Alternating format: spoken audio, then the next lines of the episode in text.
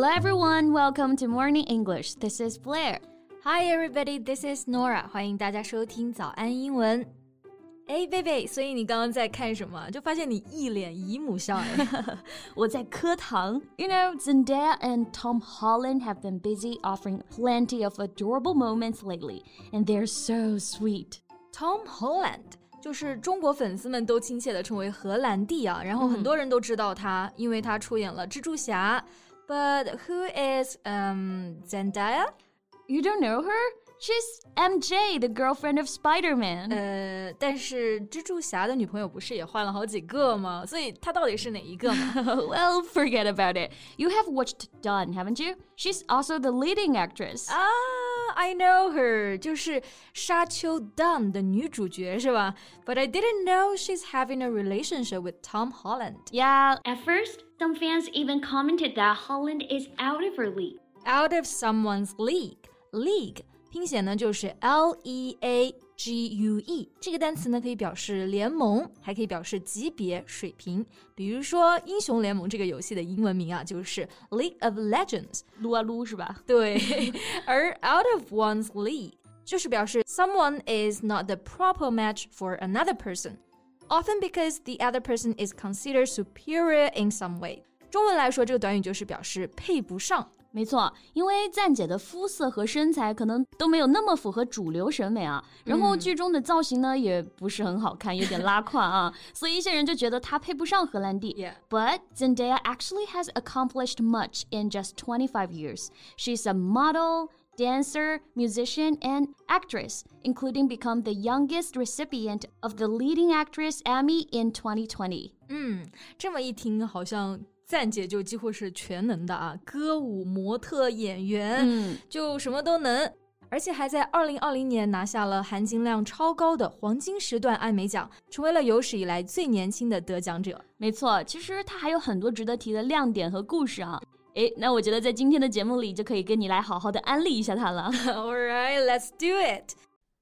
在节目的开始，给大家送一个福利。今天给大家限量送出十个我们早安英文王牌会员课程的七天免费体验权限，两千多节早安英文会员课程以及每天一场的中外教直播课，通通可以无限畅听。体验链接放在我们本期节目的 show notes 里面了，请大家自行领取，先到先得。首先啊，我觉得必须要提到的就是赞达亚的新剧《Euphoria》亢奋。The show's second season has been aired, and HBO announced Euphoria is now its second most watched show. It averaged 16.3 million viewers an episode this season, behind only Game of Thrones. Wow, I can see how popular the show is now.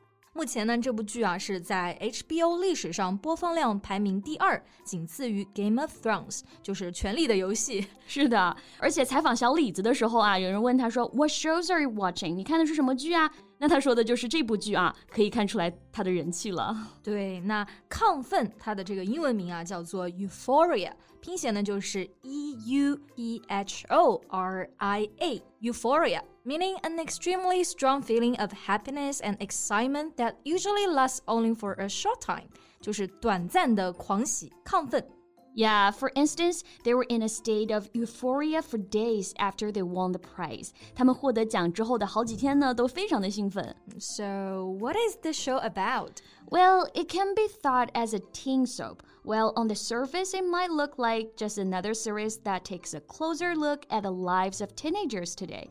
When you pull back the curtains, it's a much deeper look as to what it means to be a young person today. Teen soap Or teen drama 就是指的青少年的那种肥皂剧，或者说我们说的青春剧啊。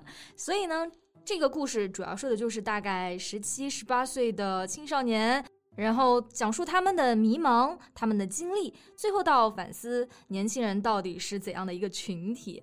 哎，你知道吗？这个就让我想起了我看过的一部类似的剧，叫做《Skin》皮囊啊。Yeah, I was also reminded of its fellow teen drama Skins. Think of it as the millennial version of what Euphoria is to to the Gen Z。是的，millennials 重音呢在第二个音节，意思呢就是指的千禧一代，也就是指的从一九八一年到一九九六年间出生的人。而 Gen Z 指的呢其实就是九五后、零零后的这一代。Gen 就是 generation 的一个缩写。嗯，那对于千禧一代的人，比如说像我们啊，嗯 皮囊这部剧就相当于现在在 Gen Z 中很火的亢奋了。因为我们其实都有过很多对于像青春的困惑，心灵上有着一些类似的经历。 Yeah 那在这部剧里面呢，赞达亚她的演技真的很好啊，完美的诠释了各种的情绪，然后爆发力都是超强的。She's captivated viewers with her coolly heartbreaking portrayal of Rue. 嗯，captivate 拼写呢就是 C A P T I V A T E，captivate。This means to keep someone's attention by being interesting, attractive, etc. 中文的意思呢，就是指的迷住，使着迷啊。So she has captivated viewers，就是说她深深吸引了很多观众。是的，那刚刚还提到了一个词 portrayal，重音呢在后面这个音节啊，拼写是 p o r t r a y a l。Portrayal 意思就是描绘、描述，the act of showing or describing somebody or something in a picture, play or book. 没错 ，the book's portrayal of something，意思就是说书本对某件事情的一个刻画啊。而如果是 an actor's portrayal of something，就指的是演员对某件事情的演绎了。For instance, he's best known for his chilling portrayal of Hannibal Lecter。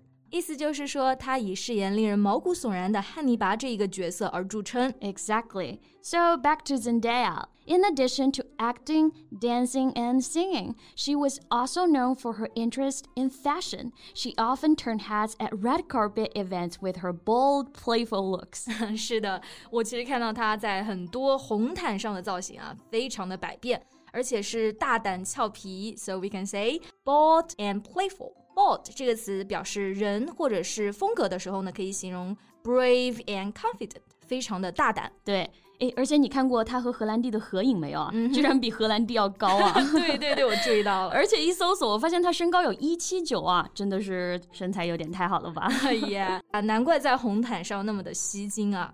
OK，那吸睛呢？其实我们刚刚用到了一个表达是 turn head， Yes 直音呢就是回头，那么也可以表示吸引注意、吸睛了。So if someone turns heads, they attract people's attention due to being exceptionally interesting, beautiful, or unusual. Yeah. 就我印象最深刻的是她扎着脏辫的一个造型啊。She appeared in an elegant ivory gown with her hair in dreadlocks. Yeah, dreadlocks. Dread 这个词呢，做动词可以表示担心、畏惧啊，而 lock 就是锁那个单词。那么把它们合在一起呢，dreadlock 就可以表示脏辫。Like many rappers may wear their hair in dreadlocks. 是的，是的，因为 Zendaya 她本身就是黑白混血嘛，所以她扎脏辫也是很正常的啊。But a commentator actually made questionable remarks about the hairstyle. Commentator 意思呢就是评论员、现场的解说员啊，而 remark meaning something that you say or write which expresses an opinion，指的就是言论。 So make a questionable remark 就是指的当时的这个主持人啊，关于赞姐的发型发表了让人有质疑的言论。 Right. So Zendaya replied to this the next day on Instagram. She stated, There's a fine line between what is funny and disrespectful. There is already harsh criticism of African American hair in society. My wearing my hair in locks on an Oscar red carpet was to showcase them in a positive light. 哇，感觉真的很刚啊，对解气又不失风度。 那么赞姐的回复大概意思就是说，有趣和无理之间呢，只有一线之隔。社会上已经出现了很多对非裔的美国人头发有严厉的批评。那他在奥斯卡红毯上编脏辫，其实就是为了以一种积极的方式展示他们。没错，一线之隔用到的表达就是 there is a fine line between one thing and another. Line 本身也有线条的含义，所以中文和英文的表达呢也非常的类似。 Yeah, and another instance, there's a fine line between love and hate. 就爱与恨只有一线之隔啊。 And there's a fine line between bravery and recklessness. 勇敢和鲁莽之间呢也只有一线之隔。嗯，是的，说到这儿，其实衍生的还有一个短语，就是 walk a fine line。直译呢是说走在一根很细的线上， 那么衍生的含义就是说要小心行事，或者说把握好分寸。比如，she has to walk the fine line between confidence and cockiness。她要在自信和自大两者之间找到合适的度。嗯，总之呢，我觉得 Zendaya 就是一个我很佩服的影星啊。即便有人 get 不到她的美，她也绝不会他也绝对不会为了迎合主流审美而妥协，永远接受最真实的自己。那在节目的最后呢，也希望他和荷兰弟能越走越远，永不塌房。那么最后真的是属于粉丝的小私心啦。嗯嗯，好了，那今天的节目就到这里结束了。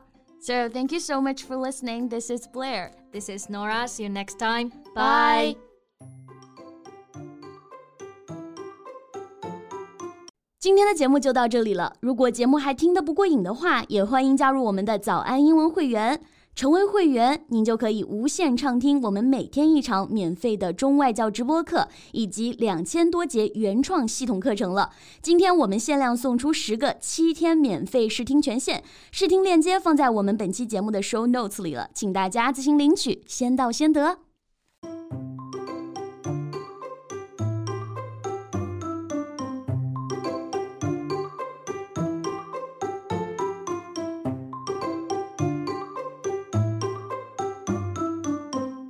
This podcast is from Morning English. 学口语就来早安英文。